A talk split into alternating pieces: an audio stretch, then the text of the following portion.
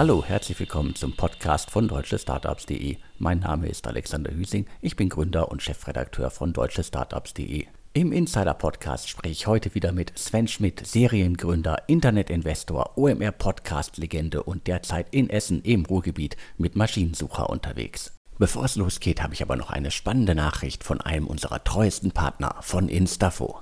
Viele Unternehmen beschäftigen sich zum Jahresende leider nicht mehr großartig mit dem Thema Hiring, sollten sie aber unbedingt machen. Auf dem Recruiting-Markt sieht es gerade nämlich so aus, dass viele Stellenportale ein All-Time-High an Bewerbungen von Tech- und Sales-Talenten verzeichnen. Im Klartext, aktuell kannst du wirklich talentierte Mitarbeiterinnen und Mitarbeiter mit einer viel höheren Chance für dich gewinnen. Jetzt gibt es hier aber eine Krux. Über klassische Stellenportale oder Social Recruiting kannst du zwar viele Bewerbungen reinbekommen, aber meist sind diese leider hoffnungslos unpassend. Und eigenes Active Sourcing kostet nun mal viel Zeit. Die Recruiting-Plattform Instafo ermöglicht es dir jetzt aber sogar besonders schwierige, unsinnurige Tech- und Sales-Stellen innerhalb von nur 25 Tagen zu besetzen. Das funktioniert dank einem einzigartigen Matchmaking zwischen deinen Stellen und über 100.000 geprüften Talentprofilen aus Tech und Sales. Über Instafo stellen schon 1800 Unternehmen wie HelloFresh, MyPoster, Amazon und Co. ein.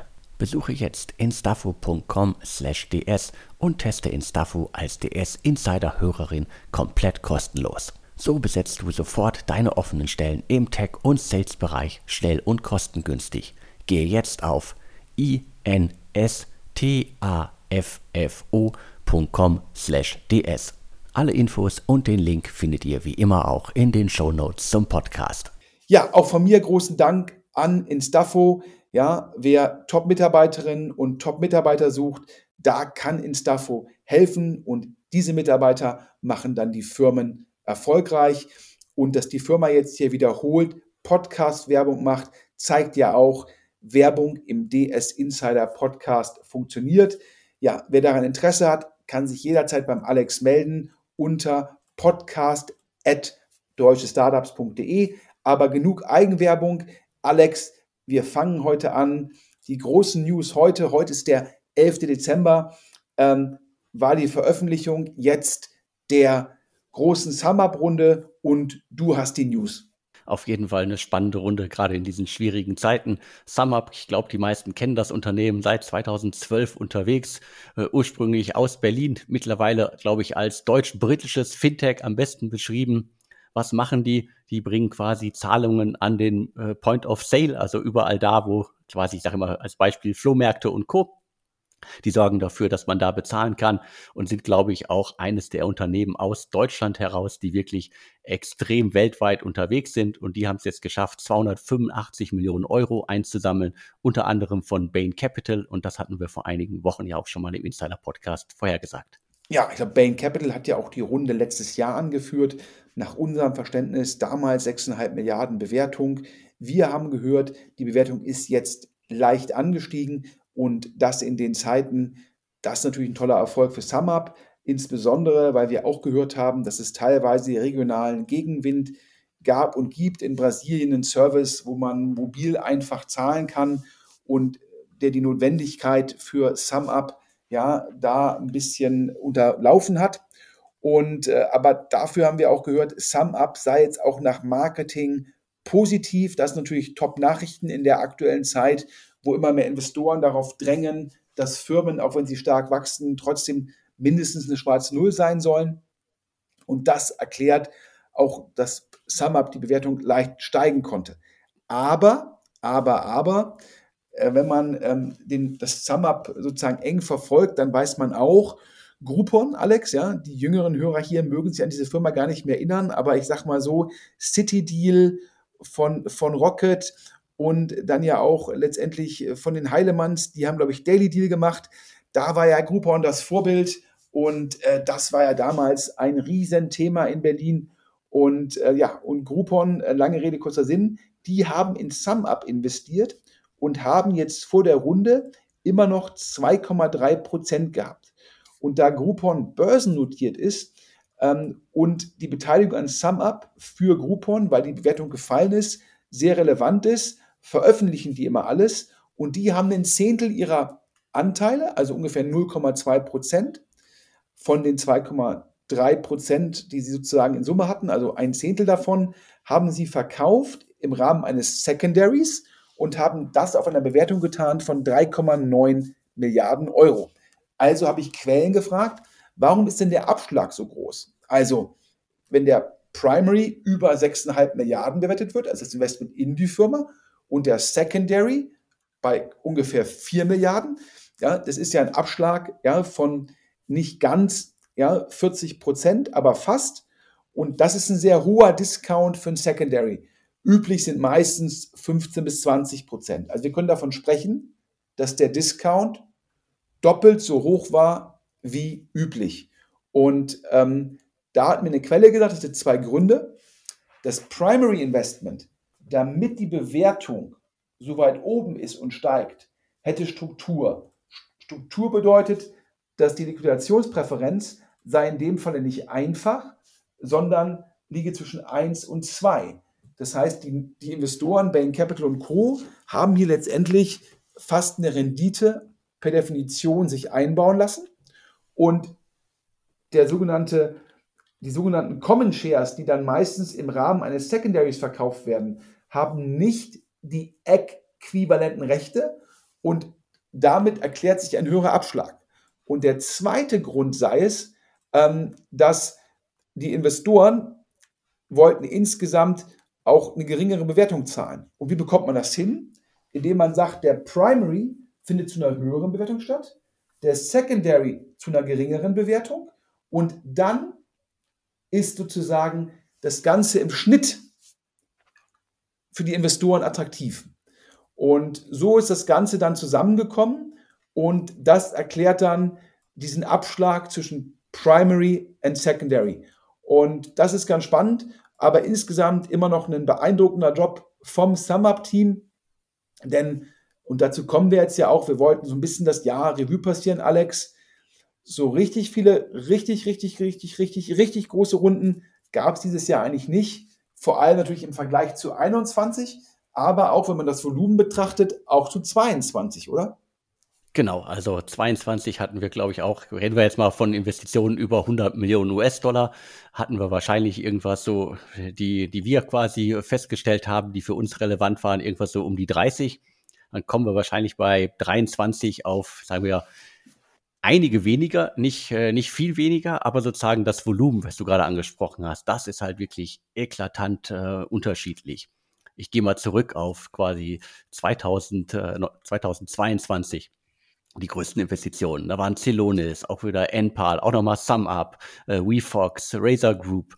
Und das sind alles irgendwie Deals, die quasi von einer Milliarde quasi äh, bis äh, zu 400 Millionen gegangen sind. Und das haben wir in diesem Jahr auf jeden Fall deutlich nicht und viel, viel weniger. Also die, die größten Runden in diesem Jahr je nachdem immer, wie man es rechnet und was man alles irgendwie zulässt, ob jetzt äh, Eigenkapital, Fremdkapital, ob Secondaries, oftmals kann ich das leider nicht immer unterscheiden. Aber da sind, glaube ich, die, die größten Runden liegen bei 500 Millionen und bei 400 Millionen und äh, vieles ist halt irgendwie um die 100 Millionen, 150 Millionen. Das ist auf jeden Fall ein deutlicher Unterschied zum Vorjahr und vor allen Dingen zu den Jahren ganz davor. Ist ja nicht verwunderlich. Ja, also die, die Kosten des Kapitals sind höher geworden. Also zum einen ähm, sind natürlich die gestiegenen Zinsen im Vergleich zu 21 und 22 erhöhen die Kapitalkosten. Zum anderen äh, ist es auch teurer, Kapital aufzunehmen, wenn die Bewertungen letztendlich fallen. Dann muss man für sozusagen ja, das gleiche Geld müsste man dann mehr Anteile abgeben oder aber es gibt Struktur, wo Investoren sich Rendite letztendlich fast quasi per Garantie zusichern lassen über im Endeffekt Veräußerungsvorabs. Und ähm, das sind die Themen, die im Endeffekt dafür ursächlich sind, dass wir weniger richtig große Runden gesehen haben. Und sogar die Runden, die du teilweise ansprichst, haben dann teilweise FK-Komponenten, äh, wie glaube ich im Falle von NPAL und Co. gibt es da halt auch immer sozusagen nicht nur um Eigenkapital, und dann kann man sich auch angucken, dass zum Schluss natürlich in dem ganzen Consumer-Bereich da weniger gemacht wird, weil halt die Börsenbewertungen entsprechend niedrig sind und dann halt auch die, die Investoren im privaten Markt sich davon entsprechend leiten lassen, was ja auch sinnvoll ist. Wenn man jetzt mal schaut, wo haben wir dieses Jahr noch große Finanzierungsrunden gesehen? Ja, kann man irgendwie sagen, das ist natürlich im, im, in einem Bereich AI, ja, da ist Rückenwind, da haben wir Aleph Alpha oder DeepL. DeepL ja schon als etablierter Anbieter mit schon relevanten Umsätzen. Aleph Alpha, ja, ein deutscher Anbieter beim Large Language Model. Dann haben wir natürlich den Bereich Climate Tech, ja, da natürlich irgendwie NPAL und 1,5 zu erwähnen. Dann haben wir, ich würde sie mal sagen, die Comeback Kits. Das sind natürlich die Firmen, die halt von Corona sehr negativ tangiert waren und die jetzt nach Corona sich in Anführungsstrichen, ich würde es mal sagen, ähm, erholen. Ähm, da reden wir über Get Your Guide, ja, die natürlich von Corona relevant äh, getroffen waren. Ähm, aber natürlich auch, wir haben ja gerade über SumUp gesprochen, auch das SumUp-Modell, ja, da war es dann teilweise natürlich auch, waren Restaurants geschlossen, ähm, da waren natürlich teilweise auch weniger Flohmärkte in Anführungsstrichen, das hast du eben als Beispiel genannt. Also daher, auch die haben dann entsprechend das Wachstum nicht nur dieses Jahr, auch schon im letzten Jahr dann entsprechend wieder gesehen. Dann letztendlich natürlich so ein bisschen traurig ähm, das Thema Defense Tech. Ähm, was natürlich jetzt durch die konkrete Bedrohung des Krieges von Russland gegen die Ukraine auch wieder viel transparenter geworden ist. Und da haben wir Helsing gesehen, sicherlich auch ESA Aerospace. Ja, ich weiß nicht, ob man da Defense Tech sagen kann, aber auch, auch die haben das gesehen. Und das sind dann für mich Bereiche, also AI, Climate Tech, Defense Tech und die Comeback Kits, ja, wo ich halt sage, dass AI und Defense Tech halt die Themen der Zeit, Climate Tech ebenso und dann die Comeback Kits. Und das war's für mich. Wir haben, finde ich, ansonsten schon jetzt relativ wenig von Firmen gehört, die jetzt sozusagen sich neu mit einer Monstertraktion entwickeln. Das liegt meines Erachtens, Alex, daran, dass natürlich auch die Verkaufszyklen für Software oder der Konsument, die Konsumentennachfrage nicht so wachsend ist, was natürlich auch das Wachstum dann von vielen Firmen entsprechend hemmt und es denen dann auch nicht ermöglicht, so große Runden zu hohen Bewertungen zu raisen. Kann ich auf jeden Fall alles nachvollziehen. Und äh, wir schauen mal sozusagen, was äh, das nächste Jahr bringt äh, und äh, hoffen wir, dass da irgendwie wieder deutlich mehr Runden jenseits von 100 Millionen getätigt werden. Ja, ich, ich bin gespannt. Ähm, wenn ich mit Gründern spreche, wenn ich mit Investoren spreche, ja, es gibt viele Gründer, da stirbt die Hoffnung scheinbar zuletzt. Da sage ich immer, boah, ich, ich bin der, man, man kann die Hoffnung haben, man sollte nur nicht für sie planen. Ähm, ich glaube auch, wenn ich auf das Jahr zurückblicke, wir hatten schon, glaube ich, Mitte letzten Jahres darüber gesprochen, dass es meines Erachtens sinnvoller ist, wenn man sagt, man muss die Mitarbeiteranzahl anpassen, dass man das in einem großen Schritt tut. Indem man dann lieber zu viel schneidet als zu wenig weil ich immer glaube, dass Salamitaktik, also die dritte, vierte, fünfte Runde, eine Belegschaft, eine Organisation sehr, sehr stark verunsichert. Leider, leider, leider ja, haben wir noch in diesem Jahr oftmals das gesehen, ob es McMakler war oder Tier Mobility, wo dann meines Erachtens die Gründer, die Gesellschafter immer gezwungen waren, dann nochmal eine Einsparung vorzunehmen.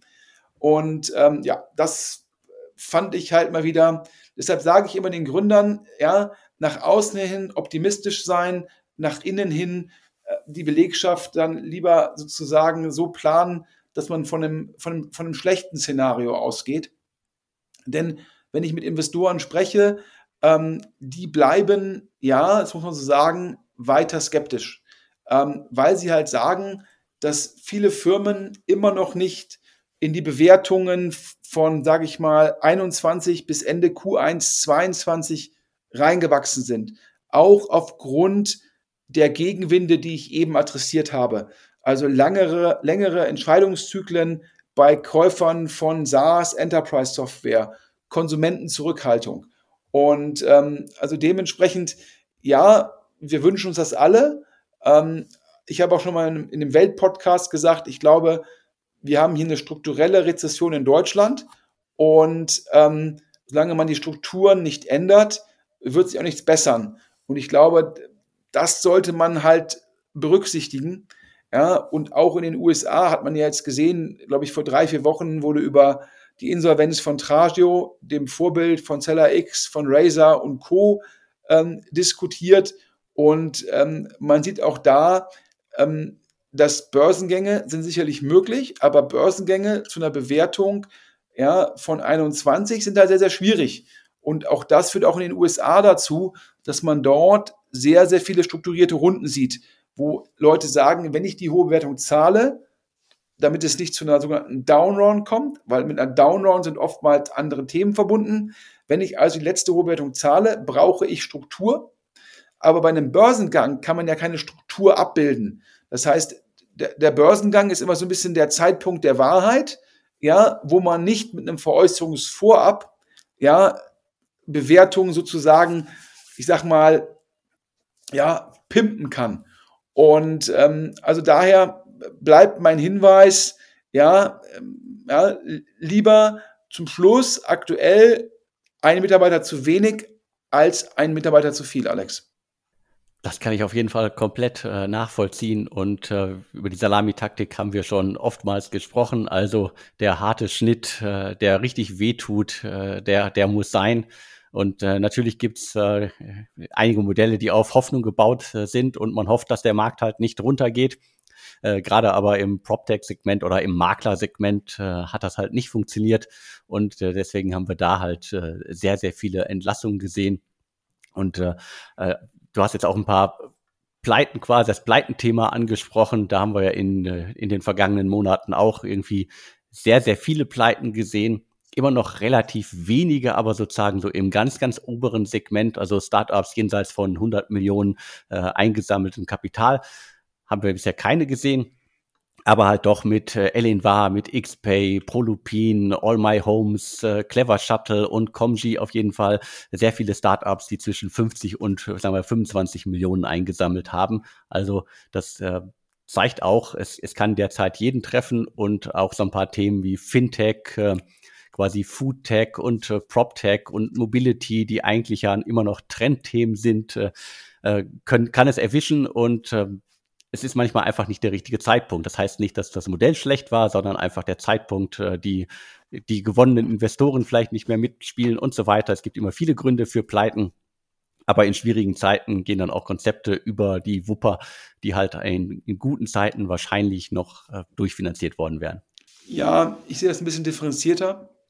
Ich glaube natürlich, viele Firmen haben halt in 2020, 2021 zu sehr hohen Bewertungen Geld aufnehmen können, aufgrund der niedrigen Zinsen, aufgrund ähm, Wachstumssprünge durch, durch die Covid-Maßnahmen induziert ähm, und haben dann halt Kostenstrukturen aufgebaut, die, die nicht nachhaltig waren und haben die Kostenstrukturen halt auch nicht ausreichend angepasst.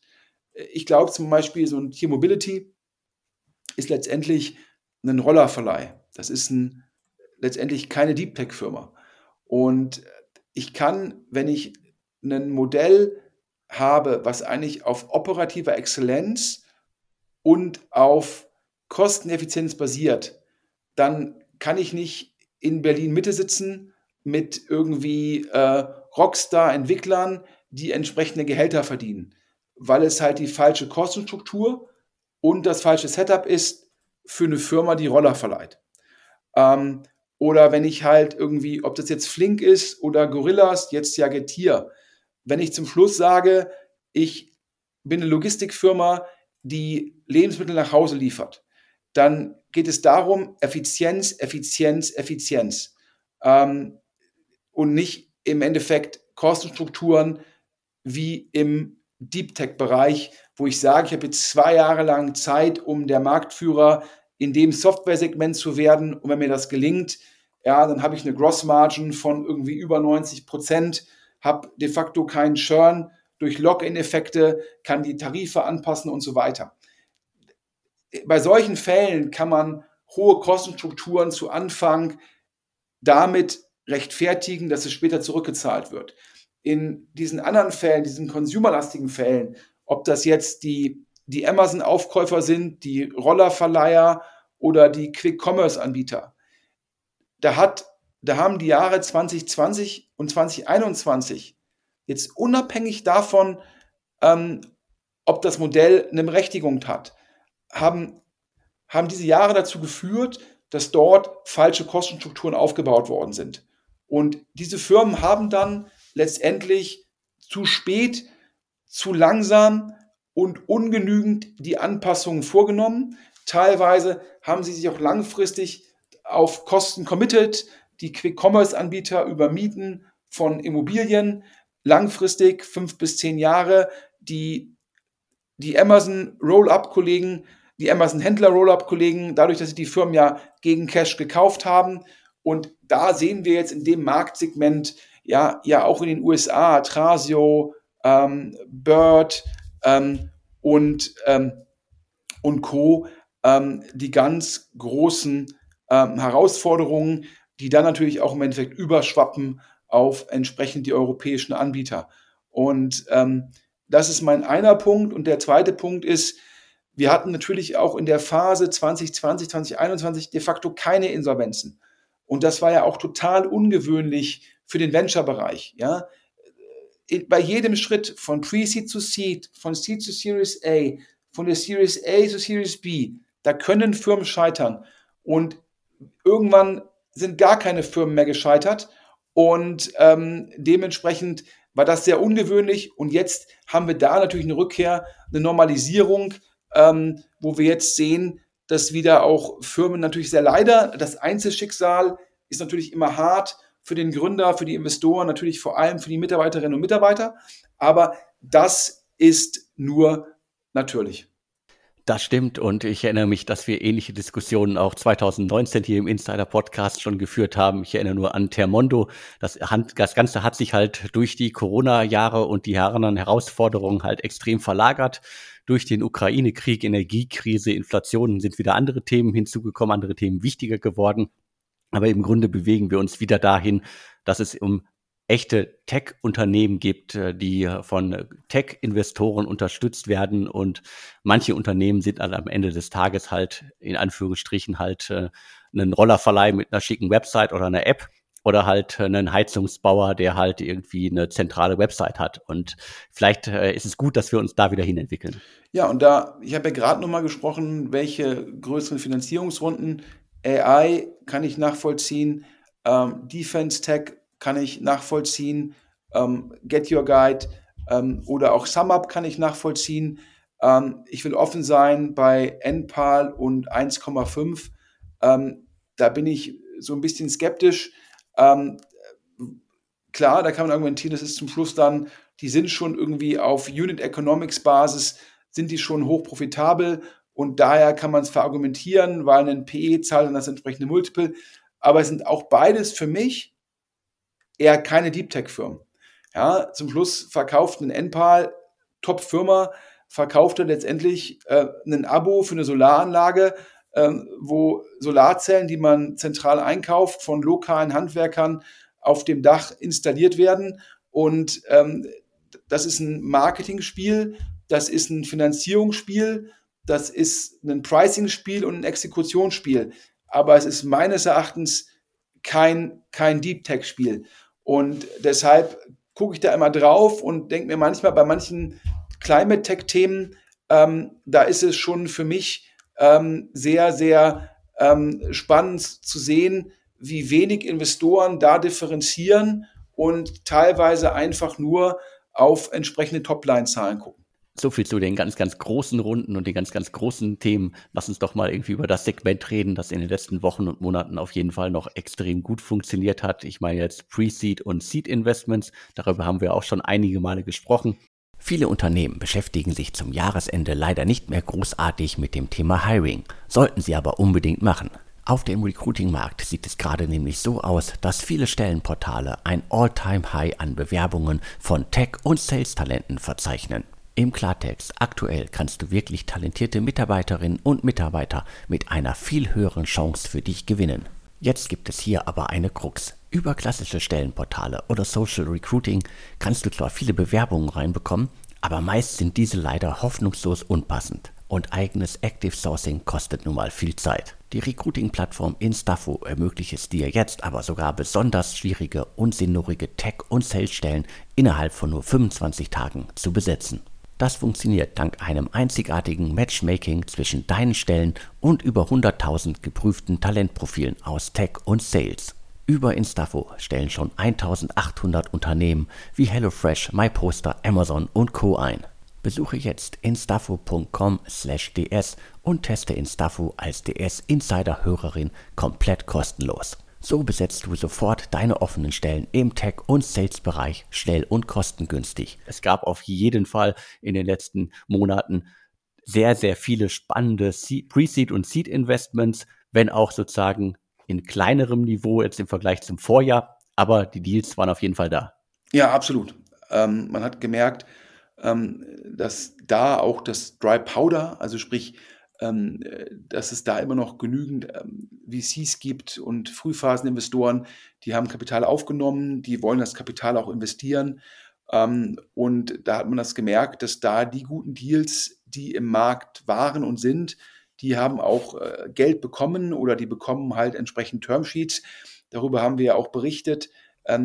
es war zum Schluss natürlich immer mehr die Series B und vielleicht auch ein bisschen davor und dahinter, also ein bisschen Series A und Series C, wo die Herausforderungen sind. Das heißt also, die Firmen, wie ich ja eben gesagt habe, die dann vielleicht in Ende 21 die Seed-Runde geraced haben und jetzt dann eigentlich ein, anderthalb, zwei Jahre später die Series A raisen müssen, die stehen vor den Herausforderungen, aber sozusagen ähm, die jungen Firmen, die auch keine Kostenstrukturprobleme haben, die also noch keinen zu großen Apparat aufgebaut haben, die haben dieses Jahr auch weiterhin gut Geld aufnehmen können. Und da haben wir jetzt auch gerade wieder gehört, hier exklusiv, ähm, Do Instruct, das ist eine Firma, die macht letztendlich, ich sag mal, Schulungen für primär Blue-Color-Mitarbeiter, also wie Handwerker oder ähnliche, also meistens Mitarbeiter auch in der Fläche und nicht in der Zentrale, machen die Schulungen übers Handy, über Bewegtbild also Lösungen dafür, wie man effizient und effektiv seine Mitarbeiter schulen kann. Und da haben wir gehört, spannendes Thema, gutes Team, dass da Interesse da ist. Und da heißt es halt in VC-Kreisen, der hat zum Beispiel jetzt HV Capital ein Termsheet abgegeben. Und das hat mir wieder gezeigt, dass wenn die Idee gut ist und wenn das auch ein sinnvolles Thema ist, wie kann man mit Digitalisierung letztendlich Sachen effizienter und besser machen, dann ist da auch von den Investoren ähm, das Geld entsprechend da, Alex.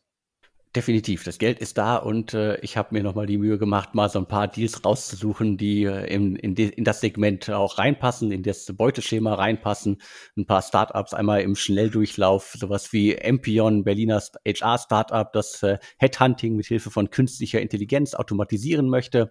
Unter anderem Cavalry Ranchers ist da an Bord. Also das passt auch für mich genau in das aktuelle Beuteschema und gefolgt von Some AI und Vision AI, die tragen das äh, Merkmal, das gerade total in ist und den Stempel, den man gerade braucht, ja schon im Namen. Es geht einmal um ein äh, Google Translate für leichte Sprache. Das hat auf jeden Fall Rückenwind, auch durch diverse Gesetzesvorlagen, die das quasi äh, verbindlich machen möchten. Deswegen Some AI auf jeden Fall spannend, unter anderem von Venture Stars äh, unterstützt.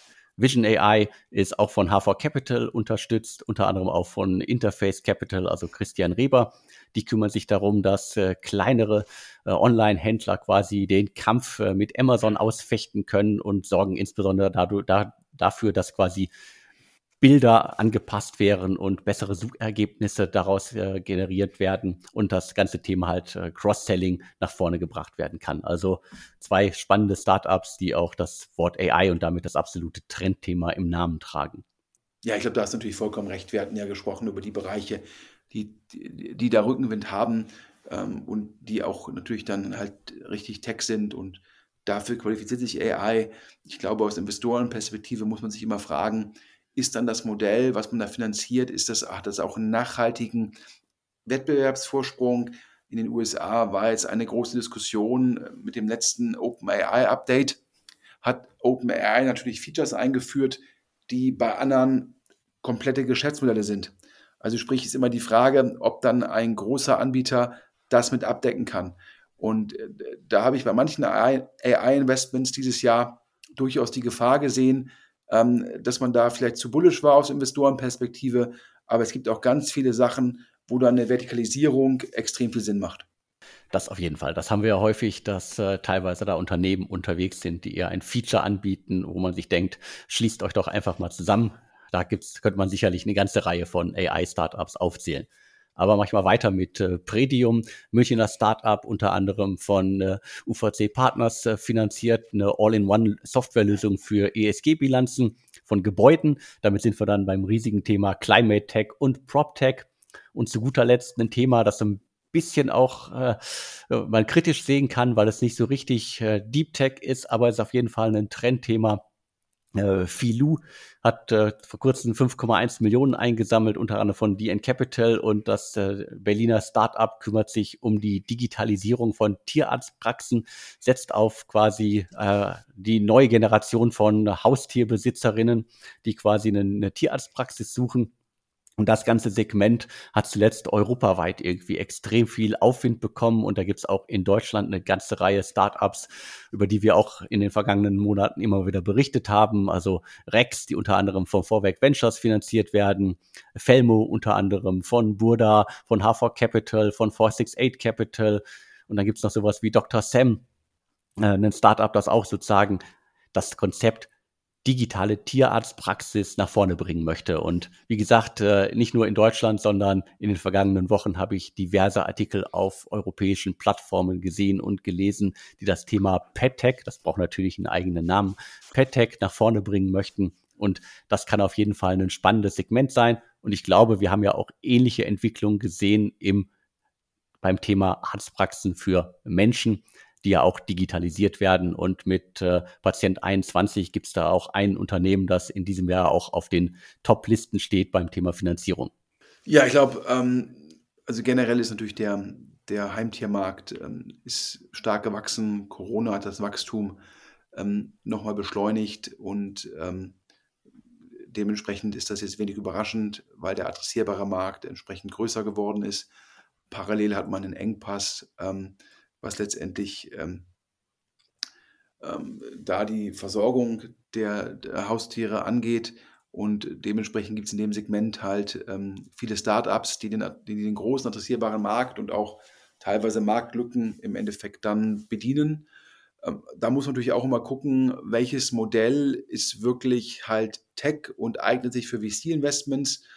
Welches Modell ist dann eher vielleicht auch exekutionsgetrieben und ist eigentlich eher, wäre eher ein PE-Investment, wo man auch dann aufpassen muss, ob die Exekution dann wirklich so gut ist, ob die Blaupause so gut ist, dass man jetzt so eine Art Roll-up von Praxen machen kann.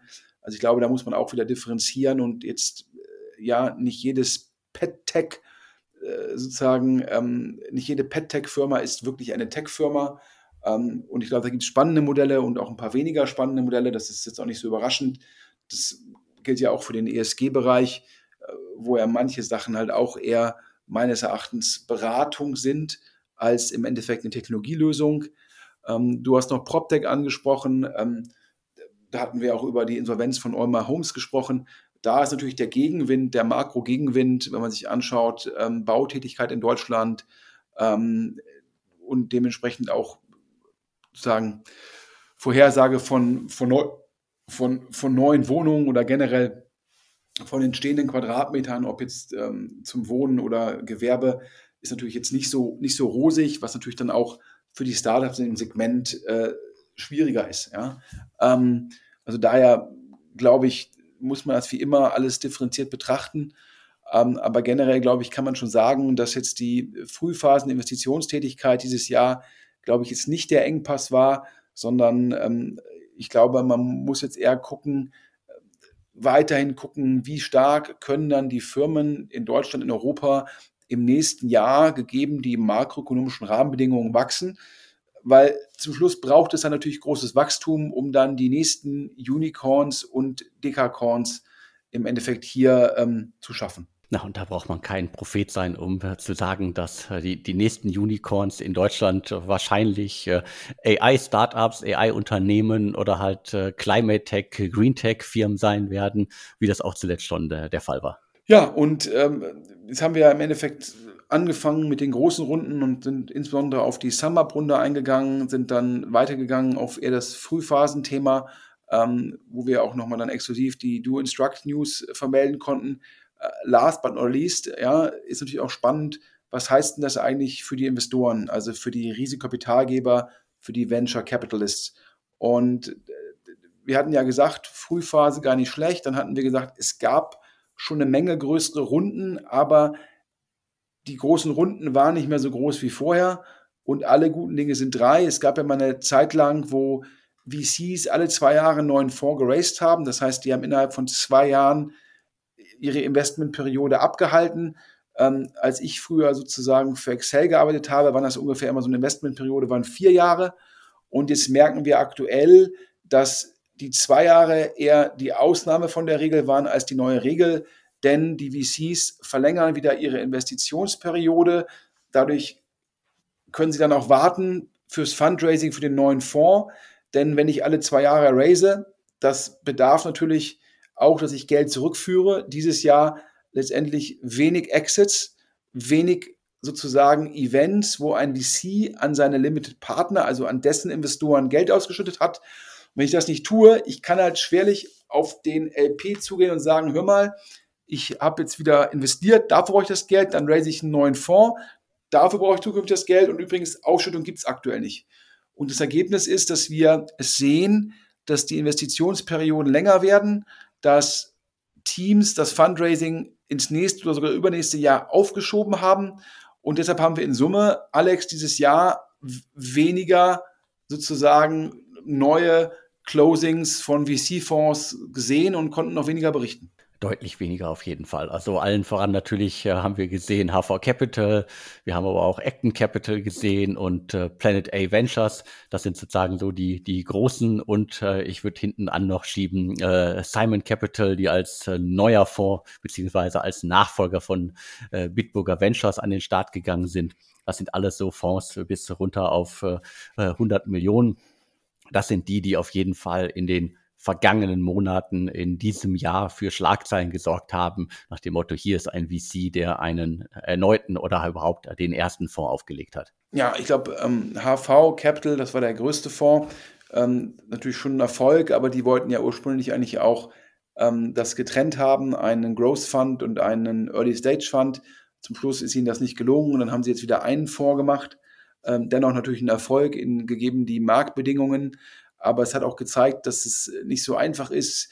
Jetzt ist aktuell der Berliner Flurfunk berichtet, dass Lakestar, der Fonds von Klaus Hommels, ähm, böse Zungen würden sagen, ähm, das ist so stark der Fonds von Klaus Hommels, ähm, dass er der gleiche unter den gleichen ist. Ähm, da hieß es immer, er strebe einen Fonds von einer Milliarde an und nach Hörensagen äh, ist es bei weitem, weitem, weitem nicht die Milliarde geworden.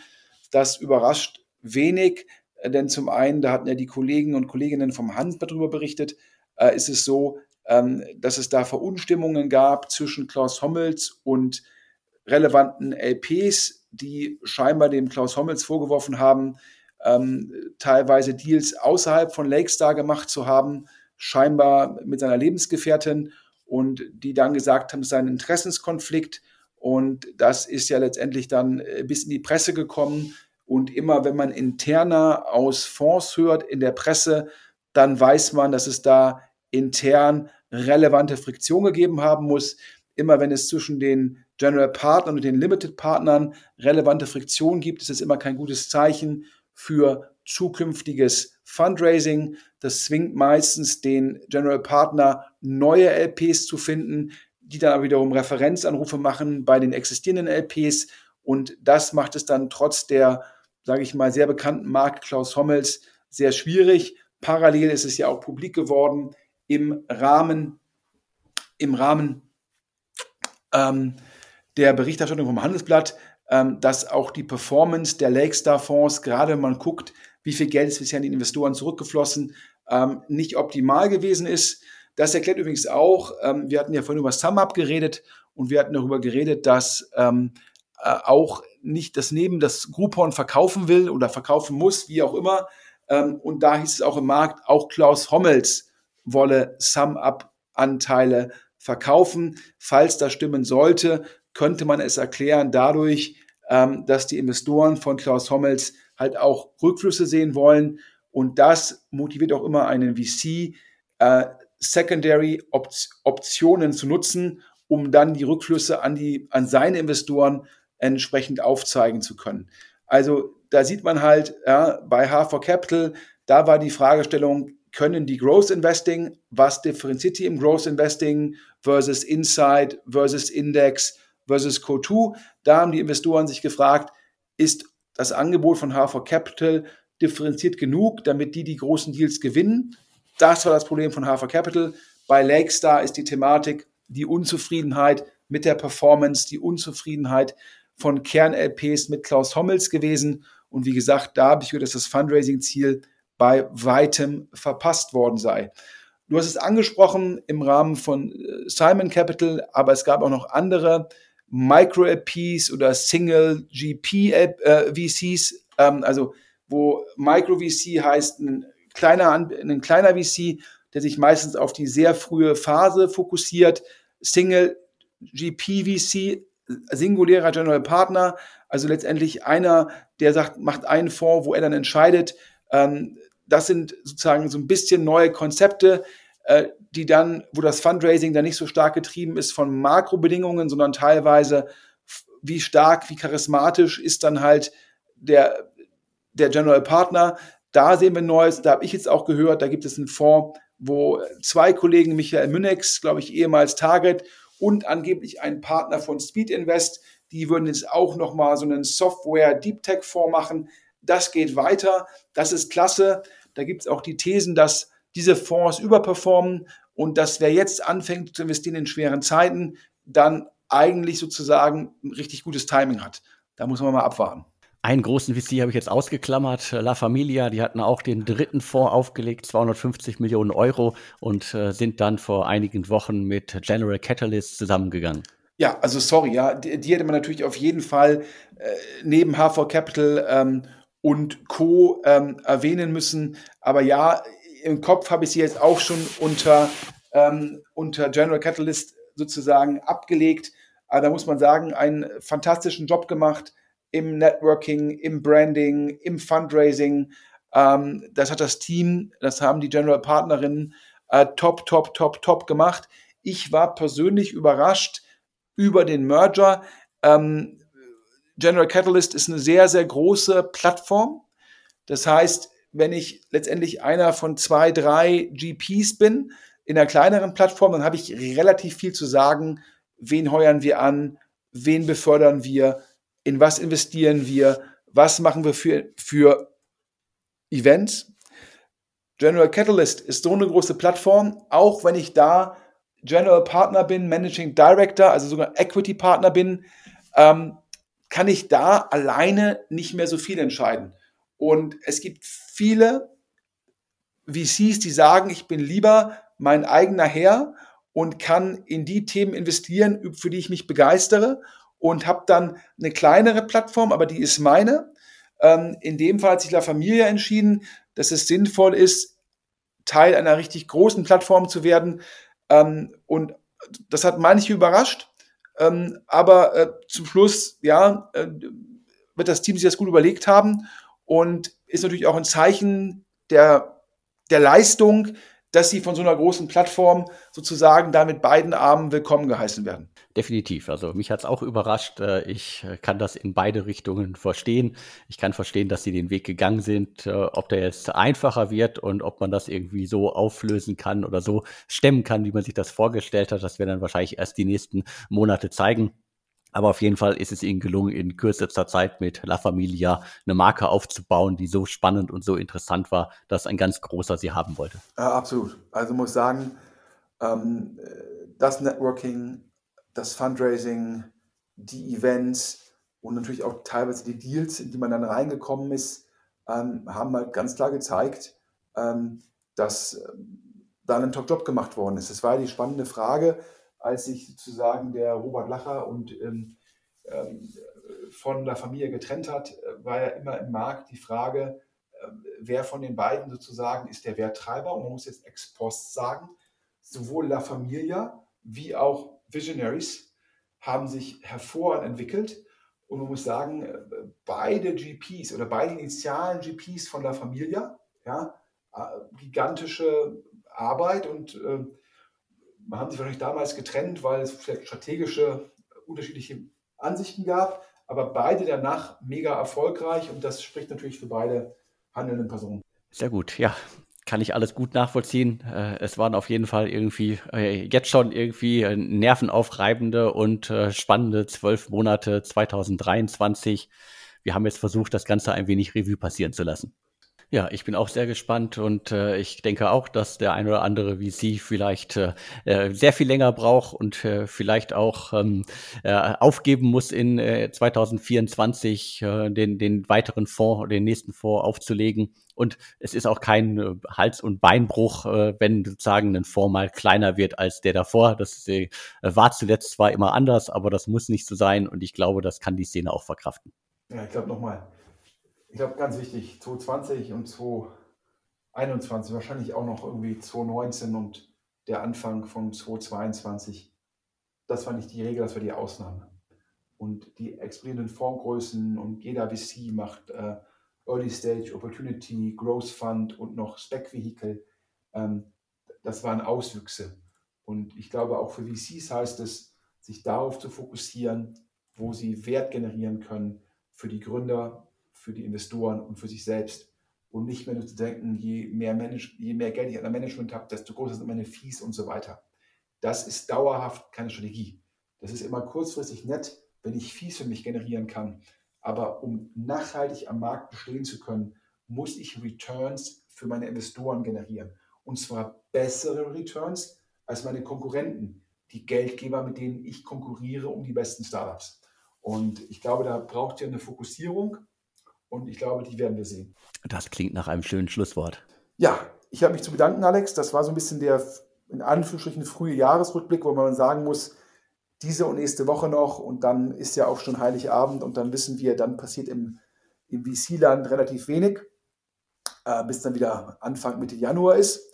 Und dementsprechend natürlich auch allen Hörern ja, eine, eine gute Weihnachtszeit, allen Gründerinnen und Gründer hoffentlich auch mal ein paar erholsame, geruhsame Tage nach sicherlich anderthalb ein, dreiviertel Jahren sehr hoher Belastung. Ja, wie ich schon anfangs gesagt habe, wer im DS Insider Podcast oder allen anderen Formaten von Alex werben will, kann sich melden unter podcast deutsche Startups. Und nochmal final an der Stelle, Alex, der Dank an Instafo, die, glaube ich, zum x-ten Mal hier Sponsor sind. Ähm, und ja, die würden das nicht machen, wenn es sich nicht lohnt. Das sind gute Rechner. Und ich habe ja schon eingangs gesagt, ja, auch wenn der Arbeitsmarkt sich ein bisschen gedreht hat, es ist immer noch sehr schwierig, Top-Mitarbeiterinnen und Top-Mitarbeiter zu finden. Instafo hilft dabei. Und ich habe ja auch hier schon mal gesagt, ich glaube, ähm, es ist am einfachsten, eine Top-Firma zu bauen, wenn man diese Top-Mitarbeiter hat. Also daher ist Recruiting für jeden Gründer weiterhin sozusagen eine Prio Null, ja, denn es ist viel einfacher, mit Top-Mitarbeitern eine Top-Firma zu bauen, als mit mittelmäßigen Mitarbeitern so sieht es aus. Und äh, ja, vielen Dank äh, für, für deine Ausführungen und äh, deine Einblicke in das Jahr 2023. Und jetzt bleibt mir eigentlich nur noch zu sagen und tschüss.